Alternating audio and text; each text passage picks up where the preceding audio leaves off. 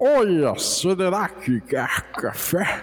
Café com Café com Dungeon!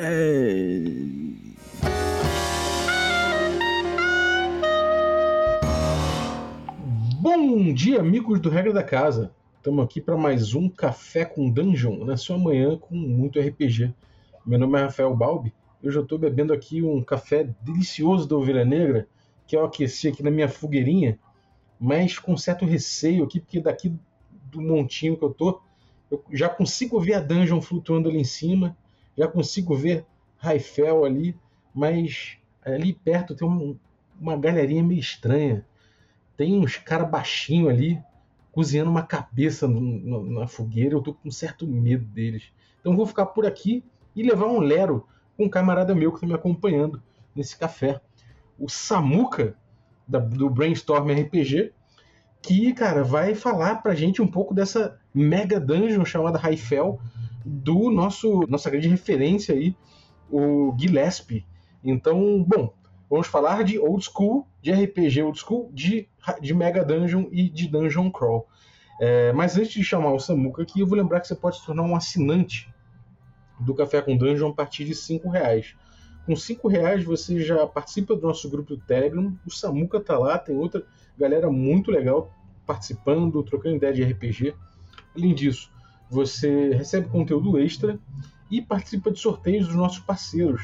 Então cola aí picpay.me barra café com dungeon e torne-se um assinante. Bom dia, Samuca, bem-vindo. Bom dia, Balbi. Beleza, cara? O que, que você tá bebendo, meu camarada? Cara, tô tomando aqui uma cidra da Taverna do Salto misturado com uma poção de voo, porque eu vou beber esse café e já vou voar que nem um louco lá pra cima. pra, pra galera que não entendeu ainda esse negócio de dungeon voadora, de voar até lá, e Raifel é uma dungeon itinerante, né? Uma, uma dungeon ambulante, ela fica aí flanando pelos céus. É exatamente, cara. É um negócio assim. é, tem muito jogador que, que assim se surpreende até hoje, né, Bob? Nós estamos indo pro nosso hoje. Olha, hoje às 19h30 eu vou mestrar uma sessão lá na Raifel e a 34 sessão. Eu, eu tô mestrando aí já faz quase, sei lá, acho que 10 meses, né? E tem jogador que ainda se surpreende com os movimentos que a Raifel pode fazer. é, cara, pra quem não tá ligado, o Gillespie, a gente fez uma entrevista com ele aqui no café, o Samuco também entrevistou no podcast dele, o Brainstorm, é Brainstorm, Brainstorm RPG, né? Brainstormcast, né? Brainstormcast, exatamente. E, cara, ele é um sujeito muito bom, tá? pra, na minha opinião, inclusive, ele faz os melhores módulos de old school que você pode ter, porque ele, além de explicar bem a dungeon, de ter normalmente ali uma, uma coisa interessante acontecendo em torno daquela mega dungeon, é, ela, é o material muito bem feito para mesa e tem muitas coisas interessantes acontecendo, né? É, cara, conta pra gente um pouquinho aí de, de, de do que, que é a Raifel. Beleza, cara. É, vou tentar é, dar uma, uma, sinopse tranquila aqui, sem grandes spoilers, mas é, a estrutura básica, né, é o seguinte. A Raifel, ela fica no norte, né, de um principado, né, o principado da Salmoura. Então você vai ter várias cidades que estão baseando a sua economia na extração do sal, mas também no corte da madeira, das coníferas ali, né, da, da região. E Taticum é mais uma dessas cidades com um diferencial. Qual é o diferencial? Existem magos e seres muito sábios de diversos tipos que habitam essa cidade e que recebem misteriosos aventureiros que por muitas vezes não se misturam muito bem ao estilo pacato e cotidiano da cidade. Então é uma água e óleo misturado no mesmo copo que, que dá um caldo muito interessante para jogar, né? Fora todas as outras estruturas que vêm depois, mas é, é, esse é o pano assim de fundo, né? É ali é, onde né, nos jogos, muitos jogos clássicos, né, Bob? Você está cansado de saber disso. Tem essa estrutura, né, da, do vilarejinho, né? E da dungeon, mas a Raifel ela tem uma coisa a mais, né? Que é fora tudo que você pode fazer para além dela no jogo, né? E o, e, o, e o módulo te oferece muitas coisas interessantes, florestas, deserto, desertos e tal. É, você tem uma dungeon que além de né, de, de, de estar no ar, de flutuar, de voar, é, ela se movimenta, tá? Ela rotaciona, ela pode transladar, ela pode fazer coisas inimagináveis, assim, né? e vai tornando, a, a, a, eu acho que a experiência de se explorar uma dungeon uma coisa bem diferente e inusitada, porque você tem que usar conceitos que às vezes não estão tão colocados no cotidiano, né, do, do, do explorador de, de Dungeon Crawls e coisas do tipo. Pô, isso, isso é muito maneiro, porque realmente é, é uma coisa inovadora, né, você pensar que, que a, a, a dungeon ela tá pairando e que em certos dias é mais fácil chegar, às vezes é mais difícil chegar, às vezes você vai, você não vai voltar para o mesmo lugar que você foi da outra vez, se é que você está fazendo isso, né? E isso tudo com, com esse. Você falou, né? É uma coisa comum, é uma coisa bem normal dentro do, do esquema do Mega Dungeon que o grupo tenha perto ali um último refúgio, um local onde ele pode fazer de base de operações, que ele pode explorar a Mega Dungeon e voltar, né? Então isso dá uma subvertida um pouco nesse esquema de que você vai sempre fazer o mesmo caminho e tudo mais, você tem, ali tem uma variedade de formas de, de, chegar até, até Raifel, ainda que não seja tão fácil, né? Exatamente, cara. Eu acho que é isso que vai proporcionar, eu acho, uma experiência de jogo muito diferente, porque se a gente for parar para pensar, vamos pensar numa coisa: uma dungeon em si já é uma estrutura grande, né? Se uma mega dungeon é, uma, é, realmente uma mega estrutura. Nós estamos pensando aqui também em termos de arquitetura, de espaço, de tudo, né? Então, como elas geralmente são muito grandes, as pessoas podem se organizar de uma maneira que elas vão avançando em, em relação a esse local, porque não há nada mais fixo do que uma estrutura gigantesca enterrada, né? Mas quando você tem uma cidade voadora cheia de pináculos e coisas e, e, e, e torres e coisas que se alteram por magia, é, outras necessidades vão se, vão se tornar essenciais para se fazer um Dungeon Delve de qualidade, nesse caso, né? É claro que você vai usar muita coisa da sua base de dungeons de outros lugares, mas aqui você tem obviamente, particularidades que vão condicionar muito, né? essa experiência, eu acho. Né? Uhum. E, bom, vamos, vamos falar um pouquinho desse hub, né? Dessa, dessa vila, dessa cidade. Que se a gente pegar outro módulo que a gente já falou aqui, por exemplo, que é o, o Forbidden Caverns of Arcadia, né? Que a gente, que a gente fez também o, o West Marches dele, tudo mais, aquele projetão. E ele tem esse, essa estrutura também de ter um hub, né, que é essa coisa clássica, ele tem um, um hubzinho de aventureiros, uma, um último refúgio, e lá é tomado pela, pela igreja de São, de São Ig, né, que é um, quase um, um deus cristão, ultra, ultra conservador né, e tudo mais.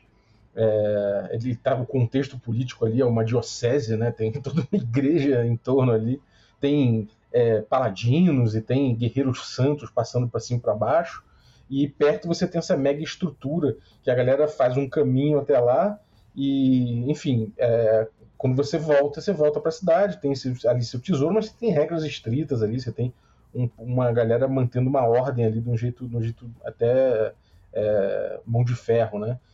É, e aí você tem esse convívio meio, meio estranho entre os grupos de aventureiros e essa, e essa igreja, né?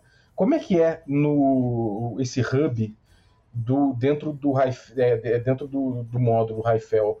Como é que é o, o, jeitão dele? Quem que manda ali? Quais são os conflitos que ele, que ele pode apresentar? Como é que é? A vila de Táticum, ela tem algumas, algumas características que fazem dela muito interessantes, né? Existe também aqui uma igreja, ela compete pelo poder com muitas outras estruturas, então na Raifel é, digamos assim, a paróquia ela tem muita importância, mas ela não é o único poder em jogo. É, isso está dividido com poderes arcanos e poderes políticos que transitam entre as duas coisas. É, então, é, o templo, né, que é o templo da Estrela Azul, é, ele é bem menos ortodoxo, Balbi. E agora eu vou aproveitar para fazer uma homenagem rápida, mas, gente, a experiência que nós tivemos oportunidade de vivenciar através do, do Regra da Casa e do Câmara Obscura, né? Com o West Marches, o mestre Gabner, Rafael Balbi, é, Malvadeza, o Dada, que passou depois, foi uma experiência incrível e também lembrar da, da experiência do Felipe Gomes, de Barrel Maze, né? é, que foi outra que enriqueceu muito. Então, essas duas experiências de vilarejos em relação à questão da igreja, acho que é, Raifel é, é o cenário onde a igreja tem menos influência, ainda que tenha muita influência. É, e, cara, é super interessante ver, Balbi, por exemplo, é, numa. Vamos supor, num dia do West Marches entra um clérigo e um mago. Eles obedecem a estruturas de poder diferentes. Então, já no nascedouro daquele argumento que naturalmente vai emergir do porquê estão juntos e porquê vão avançar, já tem algumas características muito diferentes, porque entra, entram objetivos e, e valores em jogo que são de estruturas diferentes, né? Uma pelos magos, outra pelos clérigos. É muito legal ver isso, cara. Maneiro. Ali tem então uma, uma certa disputa entre entre, entre arcanos e clérigos. Né? Com certeza, cara. Interessante. A minha vida está um inferno, sabe? O meu mestre, ele, ele não para de me sacanear. Ele só quer jogar dados escondidos e eu já não sei mais o que fazer. Cara, você não aguenta mais o seu mestre jogando dados escondidos? Eu tenho a fórmula perfeita para você obrigar ele a nunca mais fazer isso. Vá lá em mydicesfactory.company.site. Esse é o site brasileiro com dados feitos sob medida, muito maneiros. Você consegue comprar em oferta, inclusive. São muito lindos. Você vai comprar esses dados, vai dar de presente para o seu mestre e ele nunca mais vai querer jogar dados dados escondidos. Vamos lá, mydicesfactory.company.site. São os dados escolhidos pelo Café com Dungeon para serem sorteados para os nossos apoiadores. Então, pode ter certeza que tem os nossos selo de qualidade. Se você quiser ver, acompanhe também nossas redes sociais, que volta e meia eles aparecem por lá. Mas você também pode ir no Instagram do My Dice Factory. Vamos lá, conheça esses dados e nunca mais sofra com rolagens escondidas. Ah, e ele também aceita encomendas, então coloque sua criatividade em jogo. Para terminar, se você não conseguir entrar em mydicesfactory.company.site, você pode ir aqui na descrição do episódio que vai ter o link certinho para você fazer sua compra. Valeu! Aí, aproveitando aí o intervalinho comercial, eu quero reforçar que hoje abre a temporada de venda de novo da My Dice Factory. Né? Então vá lá no site dos caras, mydicefactory.company.site, vê os modelos novos que estão lindos demais, cara. Vai acabar muito rápido. Eu até botei lá no Instagram é, as fotos do que estão. Cara, estão lindos demais. Então você pode ir lá e usar o cupom regra da casa 5, tudo maiúsculo.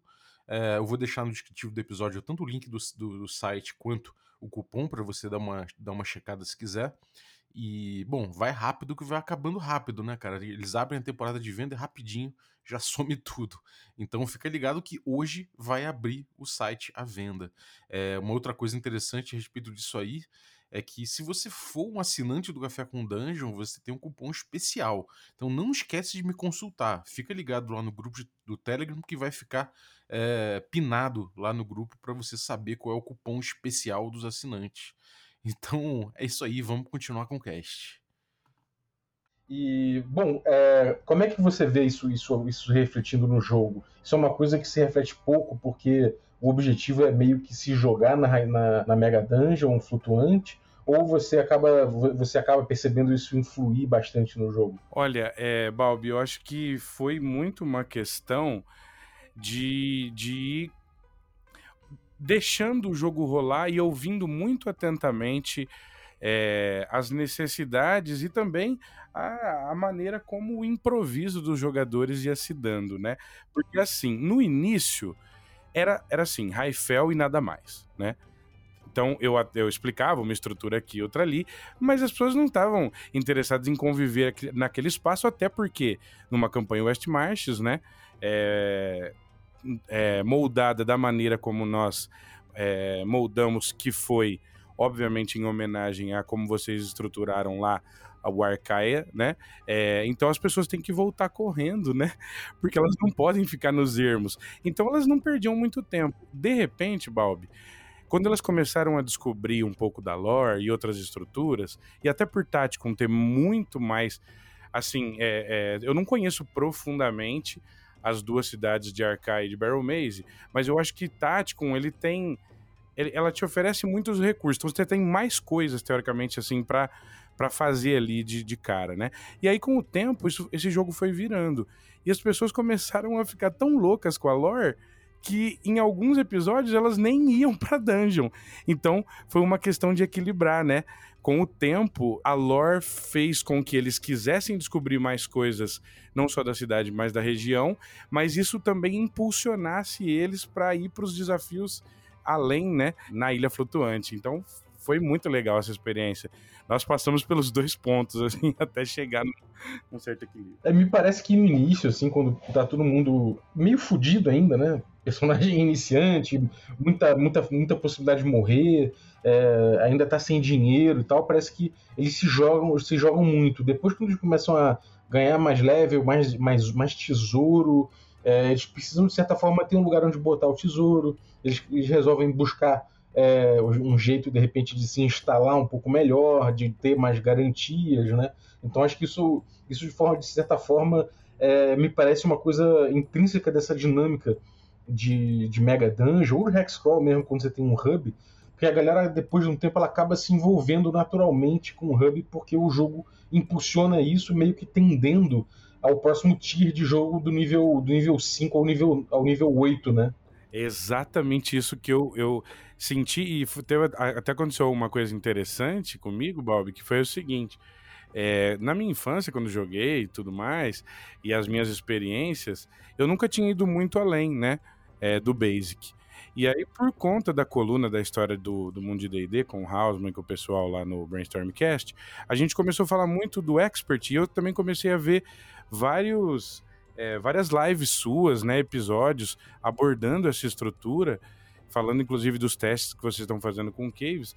E aí eu comecei a entender que muito daquilo que eu estava sentindo como uma mudança de postura do personagem dentro do meu universo, na verdade era isso. Era o tier começando a se alterar e com isso o comportamento dos jogadores. Aconteceu um elemento na Raifel que foi um elemento absurdamente espontâneo, mas que gerou muita conversa, assim, que, que é o seguinte: o surgimento de guildas era uma coisa que, que já, já, digamos assim, desde o início da Raifel, era uma coisa que se falava, porque muita gente que veio jogar Raifel jogou também Arcaia e participou daquela guilda, né? A famosa guilda.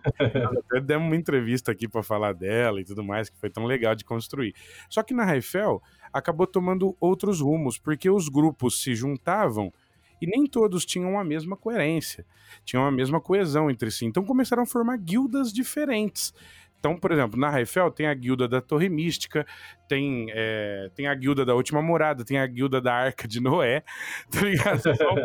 E eles vão formando as estruturas deles, assim, o jogo tá quase meio para além de, de, da minha narração, assim, porque eles ficam 24 horas conversando ali no canal e formam guildas e conversam e fazem planos. É muito legal, uhum, é, essa, essa organização emergente é muito curiosa, né, cara? Porque acaba que eles, eles vivem aquela, aquela narrativa fora do jogo até, né? Muito, cara, demais. A gente instituiu uma coisa lá na, no nosso grupinho de WhatsApp, que no começo foi polêmico, muita gente não concordou, mas hoje ele funciona muito bem.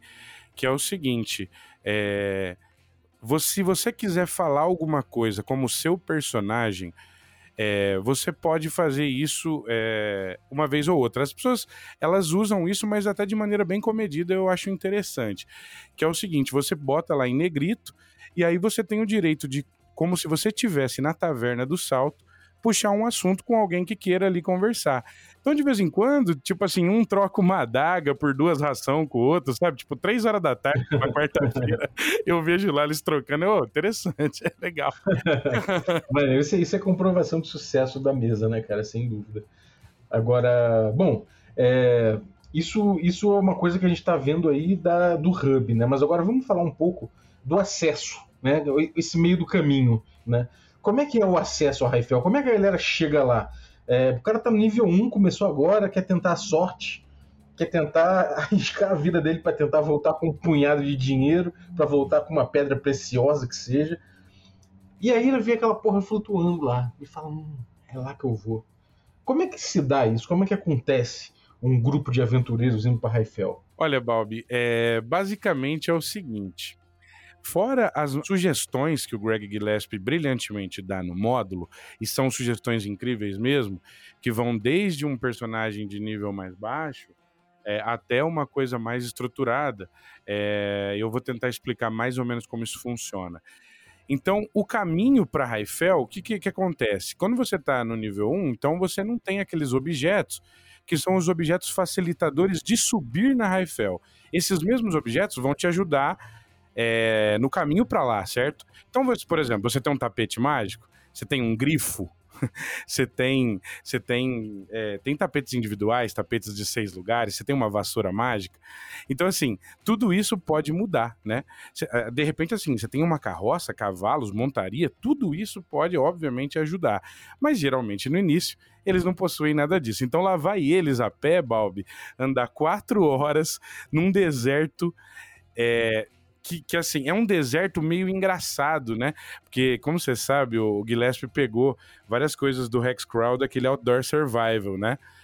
E o Outdoor Survival, ele tem uma, uma estrutura interessante, que é o seguinte, ele mostra algumas partes, é, ele, ele, até faz alguma menção em, em, em questão geográfica de uma parte do, do país de Gales, assim, onde é, eu, isso é uma coisa que eu realmente nem sabia, né, Bob? Que é o seguinte: alguns lugares que são muito frios, é, e nós estamos aqui no norte do Principado, então nós estamos perto do mar congelado, num local mais frio, é, eles são, por justamente por conta do frio, muito secos. Então, várias partes da floresta de pinheiros virou deserto, né? E é engraçado você tentar explicar para as pessoas um deserto no frio meio-dia, entendeu? é, mas você consegue, aí você vai sambando ali até que eles vão entendendo e vão e vão melhorando né, o seu acesso, vão lembrando de comprar a roupa de frio, o cantil, a barraca, tudo necessário né, para rodar aquela situação. Então eles vão percorrer aquelas quatro horas, vão chegar um, numa opção que é virar é, mais a, a leste para descansar no Stonehenge e continuar o caminho até a Raifel. O Stonehenge é um lugar que muitas barracas, né, ficam por ali, muitos aventureiros estão ali. É, tem um, um, grupo de, de halflings na nossa mesa que ele gosta muito de comer carne de ogro, de cabeça de bicho, então o pessoal fica meio com medo, né, de chegar ali no Stonehenge, mas é sempre uma opção de descanso. E depois eles vão partir para Raifel. Essa é a estrutura, assim, a, o básico do básico, mas é claro que nesse caminho de quatro horas é, encontros aleatórios podem ocorrer, mudanças de caminho, por exemplo, teve um grupo é, que estava andando, um grupo de nível 1, estavam andando é, no caminho para Raifel, quando de repente eles, eles perceberam que alguns aventureiros de nível mais alto, ao invés de contornar um fiord, um monte, para poder chegar no local onde teoricamente a Raifel ia, iria pairar, eles perceberam que aventureiros de nível alto subiam do topo do monte direto. Então, isso mudou radicalmente o jogo. Porque depois desse episódio, que foi lá, sei lá, o quinto ou sexto episódio, eles começaram a descobrir que estar mais perto da Raifel facilita também a chegada até lá. Então isso mudou o caminho deles, né? E o, cami e o caminho mudando, muda a lista, né? Muda a tabela de encontro aleatório, muda tudo. E aí fica muito gostoso de jogar, cara. Maneiro. E, bom, como é que é essa coisa de, de, você, de você alcançar o local, né? Você pega um tapete, você falou, grifo, uma poção de, de voo, né? É, isso gera uma economia local, isso gera uma, uma necessidade de juntar dinheiro para comprar isso, para poder é, facilitar as próximas viagens. Como é que a galera vai evoluindo dentro disso? Que, como é que ela vai se preparando para facilitar esse meio campo? Perfeito, cara. Isso é um ponto de suma importância. Realmente esse é um ponto assim central, nevrálgico nessa situação, porque o comércio de Tacticum oferece algumas coisas e a feira debaixo da Raifel, uma feira completamente itinerante, espontânea. Acompanha. Acompanha. Por quê, né, Bob? Nem preciso dizer que alguém tentando subir é, 230 metros com uma poção mequetrefe de 5 peças de ouro pode cair. E no momento que cair, o loot é da geral, né? Cara, então assim, muitas vezes o episódio é, foi assim: eles chegaram lá no local e aí de repente o corpo de um anão estoura no chão, crânio vaza, olho vaza pra tudo quanto é lado, intestino que estoura voando fezes e voando gotas de fezes neles. E eles ficam assim, malucos e pensando, cara, sério mesmo que nós vamos tentar subir? Mas o jogo é, oferece muitos recursos e eu, eu adicionei alguns, né? Então, assim. O que, que o jogo oferece de recurso? Oferece vários contratos possíveis é, com magos. Então, mesmo que você não tenha dinheiro, você pode fazer uma negociata com o mago. Olha, eu consigo uma coisinha para você de tal torre, mas você me arruma as poções para descer e subir, né?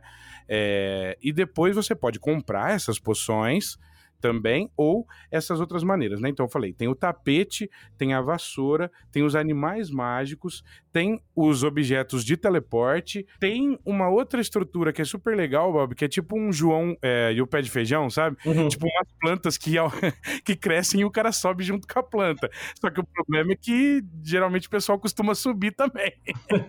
e por baixo, né? Aí vai vendo. E, e aí, assim, beleza, isso é o que o módulo oferece. O que, que eu pensei? Falei assim: olha, muito legal, muito bom. Só que só a poção de voo, da maneira como ela foi concebida, muitas vezes faltava recursos, principalmente para os aventureiros iniciantes. E diferente, por exemplo, de Arcaia ou de Barrel Maze, se, em Arcaia e Barrel Maze, se você tiver realmente o mínimo de equipamentos, por exemplo, cordas, pinos de ferro, rodando, você chega lá, né? Na Raifel, não. Tipo, não adianta você ter.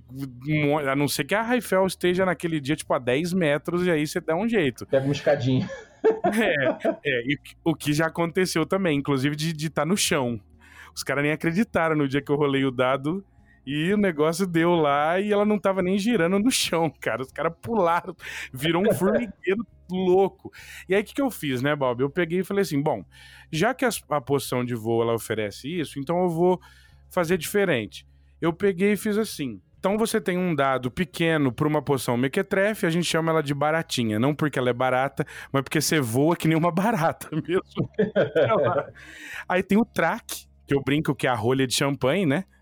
Então você, puff, você sai voando assim, tipo, mais linear, só que, né, cara, mais estável, só que ainda perigo.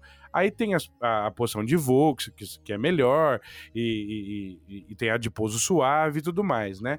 Então eu tive que meio que quebrar isso em D4, D6, D8, D20, né? Fazer as alterações para que cada um possa ter oportunidade de subir sem ter que gastar o, né, todo o dinheiro possível do mundo e sentir a experiência de estar tá lá em cima. Porque às vezes é, é uma aventura gigantesca assim como em Arcai e. É, é, uma, é uma aventura gigantesca atravessar o início do bioma para chegar na dungeon. E aí começa, nem começou a brincadeira. Né? É, e, às vezes dava até pena no, no, no Westmasters, porque você chegava, pegava um grupo novo, a galera tava afim de, de se meter lá na, no Arcaia, por exemplo. E, pô, cara, aí no meio do caminho acontecia um bagulho, porra, os caras não, não tiveram nem cheiro, né? Aí você fala, ah, gente, acontece, acontece. Mas os caras gostavam, depois voltar, voltaram, né? Mas assim, é foda porque é, não deixa de ser um anticlímax, né? O cara vai para ver Raifel e não consegue subir é foda. Mas é, é, eu acho que faz parte completa da experiência isso aí que você falou, cara. Agora, como ela gira, ela sobe, ela desce, não sei o quê, o lugar que a galera chega não é normalmente os mesmos pontos, né?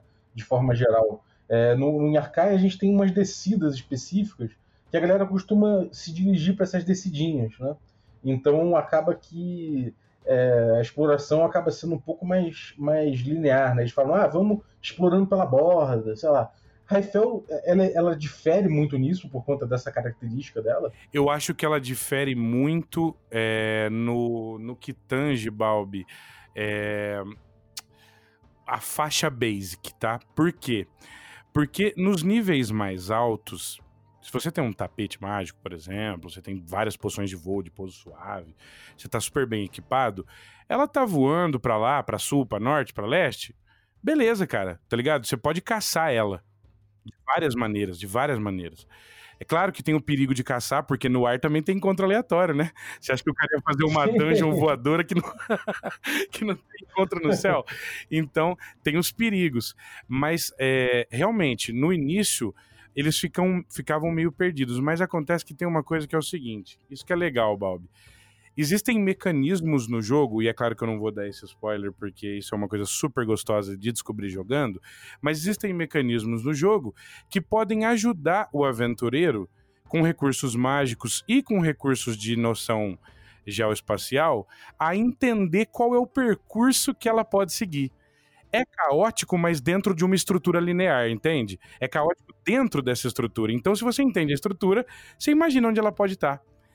E você e tem vários elementos que vão te ajudar a entender onde ela pode chegar, né? Inclusive a própria feira. Aham. Né? Porque ali você tem homens que estão há gerações, centenas de, de anos, ou como diria o Carlinhos Malvadeza, há reis e reis monitorando essa estrutura, né? Então, aí. Eles já sacaram com esse padrão, né? É, isso é uma coisa muito legal, porque isso descreve também a experiência old school demais. Que é aquela coisa de você ir percebendo que o seu personagem ele, pode, ele, evolui em nível, claro, e faz uma diferença você ter um nível 5, por exemplo. Né?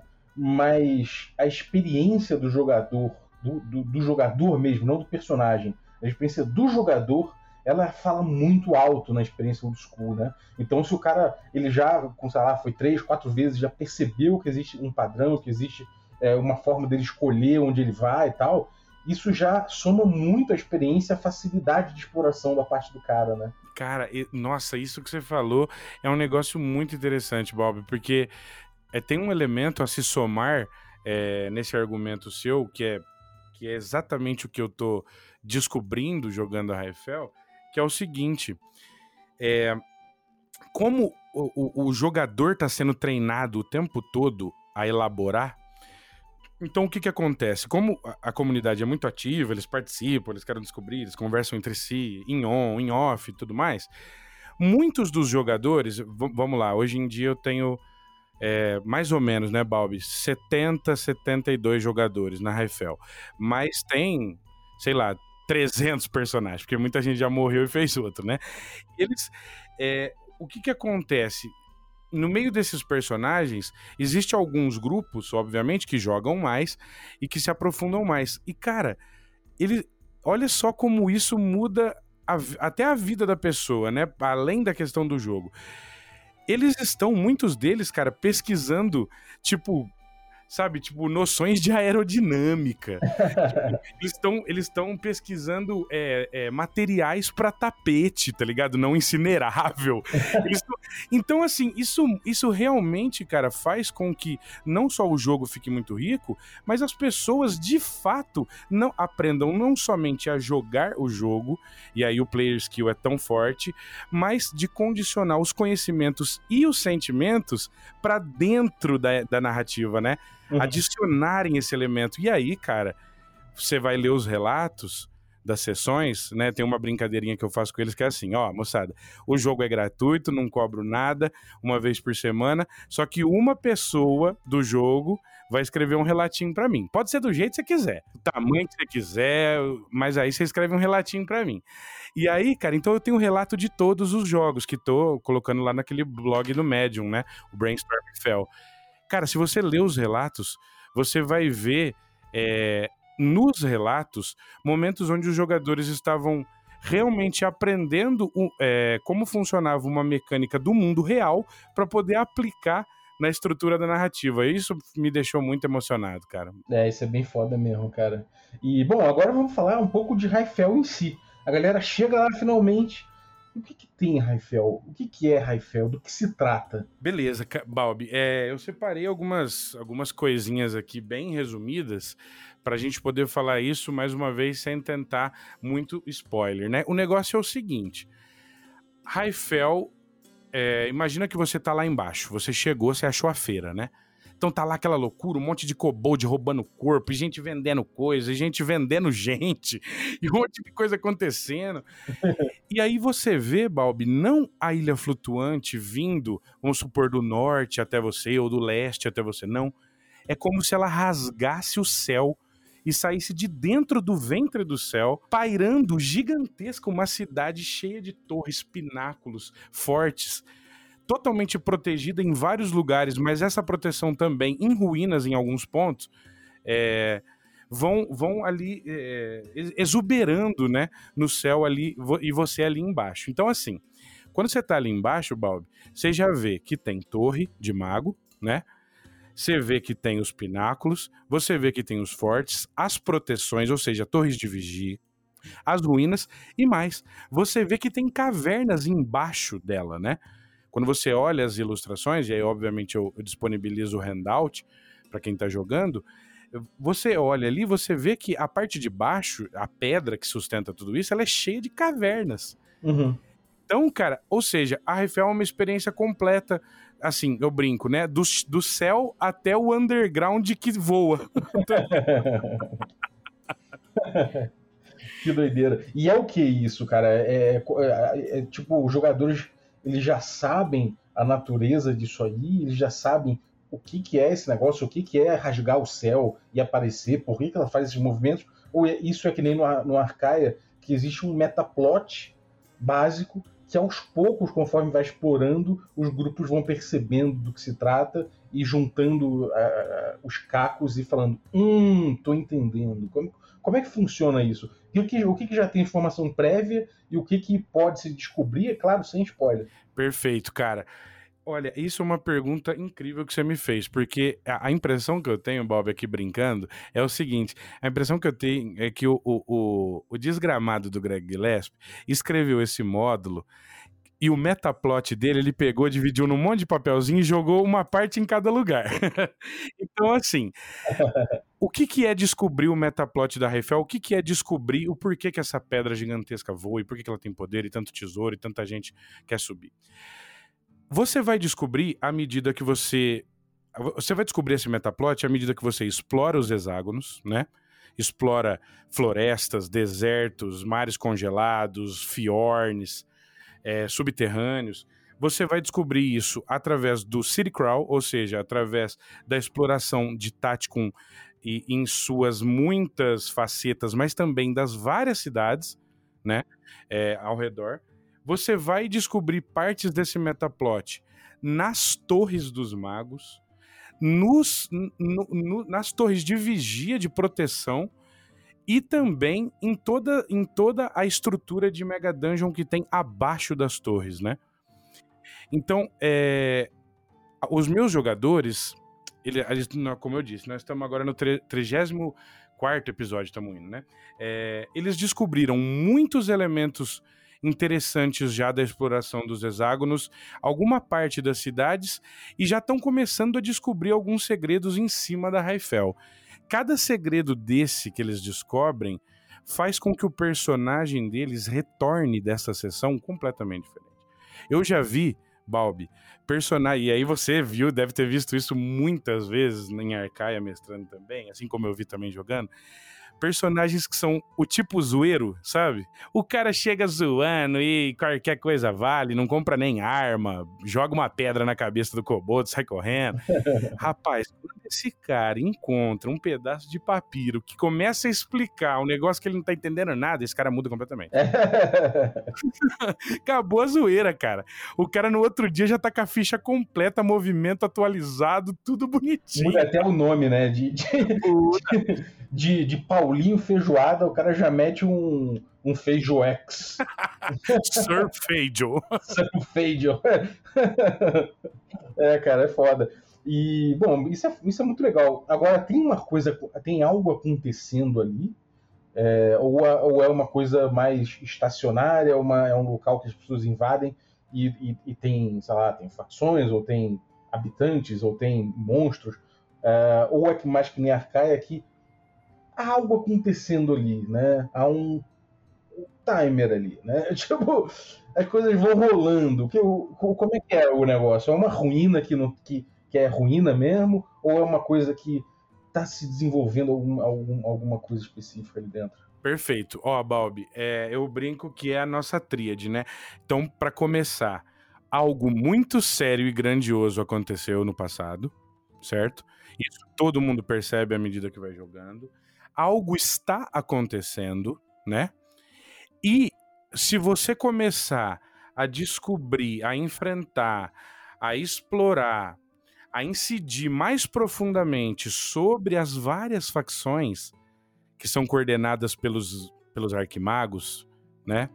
É, se você começar a descobrir as facções muito pormenorizadamente, você vai descobrir uma outra coisa. Não só aconteceu uma, algo grande, não só acontece algo grande, mas tem algo sendo planejado.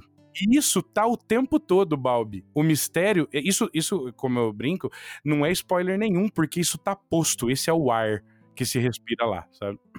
Sim. É legal. O, Gillespie ele tem essa estrutura, aparentemente, para todas as, as Mega Dungeons dele. Eu acho que isso é uma, é uma estrutura quase arquetípica da Mega Dungeon, né? De forma geral pelo menos as dele, eu acho que bebe muito sim de, do, do old school mesmo, né, das dungeons antigas. Mas ele faz isso de um jeito muito interessante e cada uma com um sabor diferente, né? Ele chega, chega a comentar no, no podcast que cada mega dungeon dele é, tenta se coloca às vezes como um desafio especial para uma classe ou outra, né?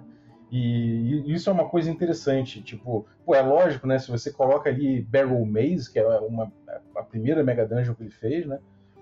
Ali dentro, cara, é, é, porra, é basicamente uma, uma tumba gigantesca, né? E os clérigos ali, eles têm uma questão toda específica, né? O, o mago tem dificuldades ali, por exemplo, porque ele não, não tem como jogar um charm person direito, é um zumbi, é um esqueleto, né? Já, já é, Arqueia, ele tem, ele tem toda uma... Ele, enfim, cada, cada classe tem um desafio específico em, em, em, cada dungeon dessa, né? Como é que, quais são as classes que você acha que são mais desafiadas em Raifel? Olha, cara, eu acho que o Mago é o principal, né?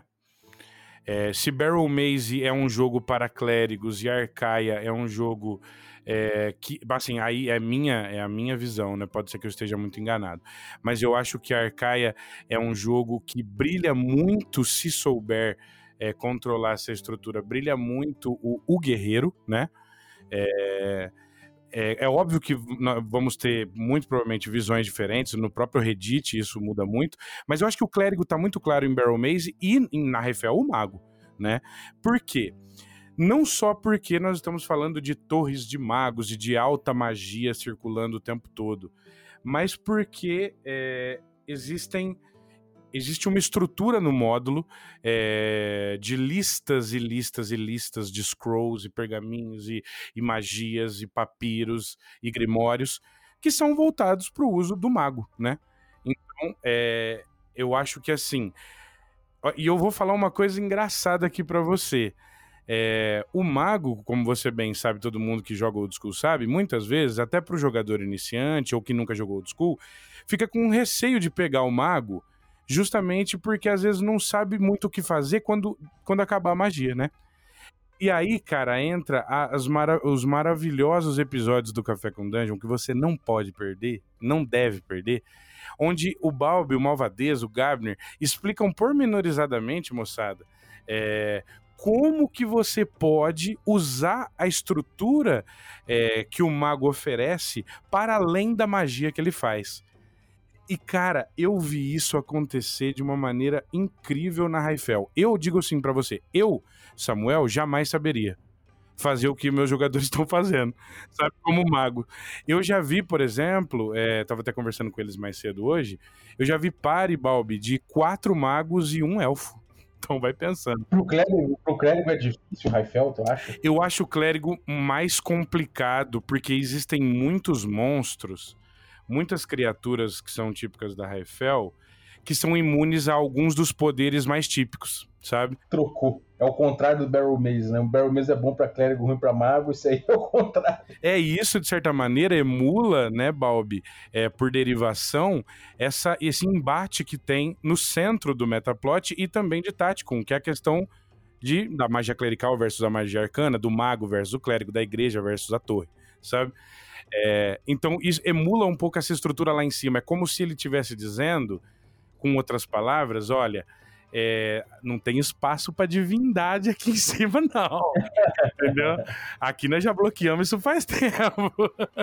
é uma brincadeira, óbvio que, né? Mas é, fica um pouco desse gosto, assim, no início.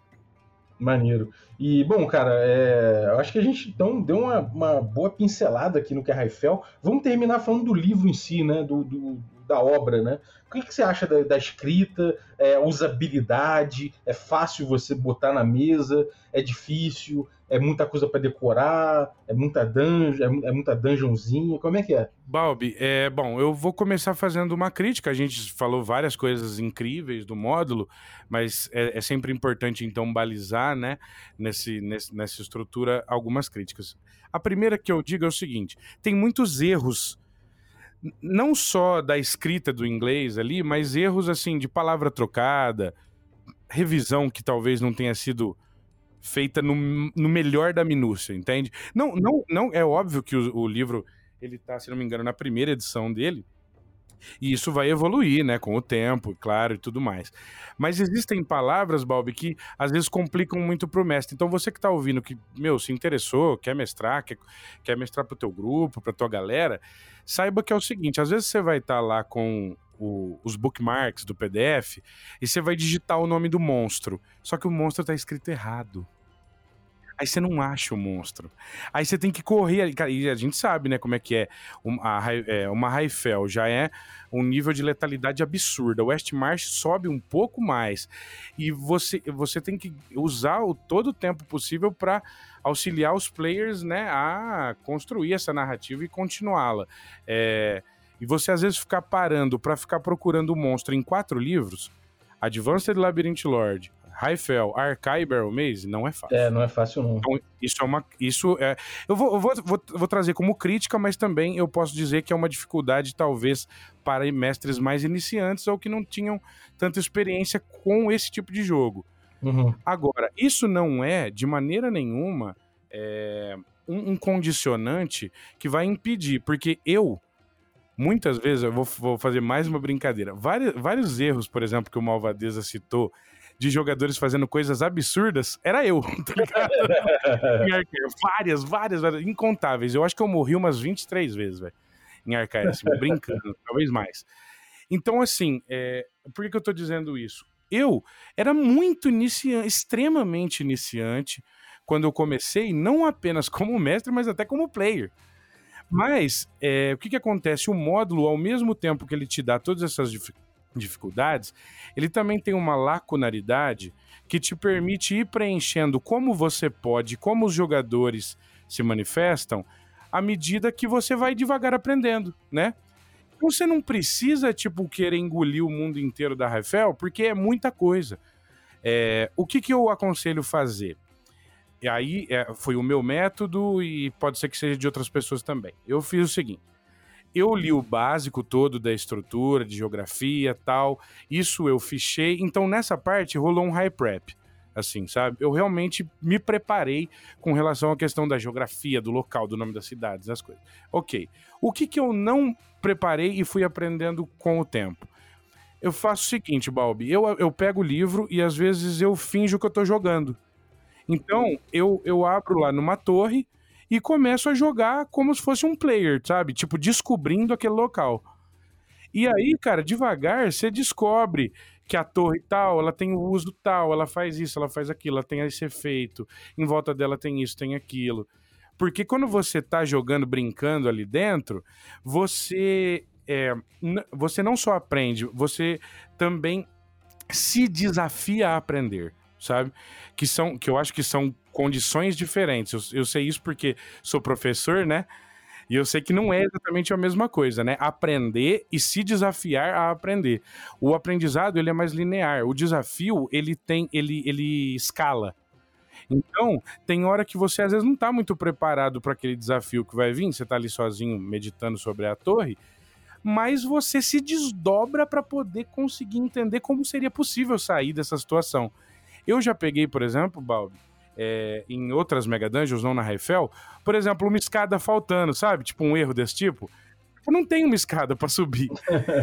Mas se eu não tivesse jogado antes, como que eu saberia? Eu, na hora, na, na hora do jogo, eu ficaria meio sem palavras. Sim. Porque eu, eu não ia saber exatamente, ia ficar procurando desesperado. Então, é uma dica que eu dou. Faça uma preparação razoável à sua maneira do básico do jogo é, e as torres vai estudando por si.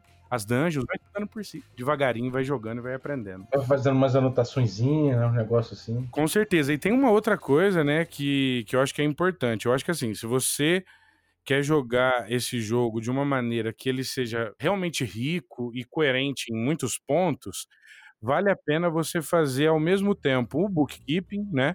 Das Mega Dungeons, então prepara um arquivo com tudo que tem, com tudo que vai ter que ser reposto. Depois de quanto tempo é que vai repor? É, qual torre vai repor, porque outras não fariam sentido. É, e, e uma outra coisa aliada ao bookkeeping, eu acho fazer o tracking dos jogadores. Então, assim, por quê? Porque na Raifel existem itens mágicos que podem alterar toda a dinâmica da narrativa. Realmente podem fazer mudar tudo. Por exemplo, pô, o jogador tem uma peça de teleporte. Pô, mano, tudo que nós falamos aqui já era, entendeu? O cara vai acordar, vai tomar um café e vai. Puff. então, é, é, é, o que que eu. Só resumindo essa, essa coisa toda, o que eu diria é o seguinte: é, de certa maneira, o mais importante é você conhecer os passos, a, o histórico dos seus jogadores. Não estou falando do histórico no sentido de background, mas o histórico que ele constrói emergentemente, na coletividade, né? na mesa. Esse histórico você vai fazendo anotações básicas, não precisa ser tudo. É, e aliado ao bookkeeping, isso vai te dar, tipo assim, uma segurança para você não se desesperar na hora que o, o pau torar e o pterodáctilo vir arrancar a cabeça. é foda, cara. Pô, é muito maneiro. Obrigado, então, Samuca, pelo review aí é, sincerão de, de, de Raifel. E conta pra galera, cara, quem quer jogar Raifel contigo, fala do teu podcast, manda teu papo aí. Opa, beleza, Balbo. Cara, primeiramente agradecer demais o convite, dizer, você sabe disso há muito tempo, eu sou fãzaço do Café com Dungeon e do Regra da Casa antes do Café com Dungeon. é, e, então, assim, é um prazer muito grande, é uma honra estar aqui. Mas. Cara. Cara, é, se você quiser saber mais sobre Raifel, então você pode me procurar em qualquer rede social. É, nós estamos no Instagram, no Facebook, no Twitter. Pode procurar por Brainstorm RPG ou por Samuel de Carvalho Hernandes. Eu mesmo posso responder no meu perfil sem problemas. E aí eu vou te passar o link do grupo do WhatsApp. É, se você quiser entrar no Linktree, que está oferecido lá no Instagram, você já vai ter todos os links do Brainstorm RPG e do Brainstormcast. Então lá vai ter também o link do WhatsApp que você pode entrar no grupo e aí você vai pedir uma ficha e eu vou te explicar lá dentro como é que a coisa toda funciona. É, pedir também, né, cara, que se você gosta de, de podcast de RPG e acompanha o cenário do School, nós temos algumas coisas bem interessantes no Brainstormcast também. Entrevistei também o Greg Gillespie, aquele o Luca Rejec do Ultraviolet Grasslands. E, e, então, assim, é, tem, tem entrevista com o próprio Balbi, tem com Malvadeza, com Bacinello, com Diogo Nogueira. Então, assim, moçada, tem bastante, bastante episódio interessante para você lá no Brainstormcast. Chega lá, ouve o Café com Dungeon, ouve o Brainstormcast e vai jogar Raifel com a gente depois. Maravilha, então, cara. Obrigado. E o, EP com músicas temáticas de RPG? Eu lembro que eu puxei, eu puxei essa, é, é essa vibe aí. Falei, então, Samuca, tem que botar uma música aí, amigo. Ô, oh, cara, então. É... Poxa, Bob, é, é, uma, é uma alegria muito grande saber do, seu apoio, do apoio de, de tantos, né? Nesse sentido, eu, além, né, de, de, de eu sou meio maluco, então eu sou professor, jogo RPG e faço antropologia e, e, músico, então assim, eu sou meio misturadão mesmo.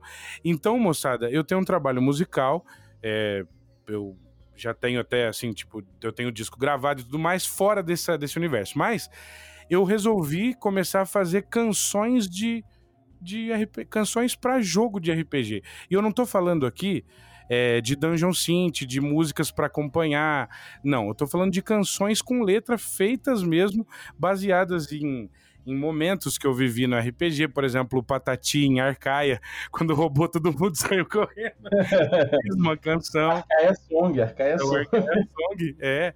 E, e, tem mais algumas como essa, então eu vou lançar esse EP. Era para ter saído em janeiro, fevereiro, mas por conta do Goblin Wi-Fi, de outros elementos, a gente não conseguiu finalizar tudo agora. Eu entro no estúdio para gravar as últimas duas músicas e começar a mixagem. Então, eu acredito, Bob, que se tudo der certo antes, é, antes do meio do ano, lá para maio, por aí, é, eu já vou ter esse EP disponível no Spotify, no YouTube, para todo mundo curtir. E aí eu espero poder voltar aqui para poder falar um pouquinho pro pessoal dessa experiência que foi doida demais. Hell yeah! Maravilha, então, Samuca. Obrigado, cara. Valeu. E você que ficou ouvindo a gente aí até agora, muito obrigado também pela sua audiência. E eu queria agradecer também os nossos assinantes. Como, por exemplo, o Samuca, obrigado, cara, valeu pelo teu apoio. E valeu também o nosso assinante Café Expresso. E aí vou agradecer aí o Helder Rodrigues, muito obrigado pelo teu apoio.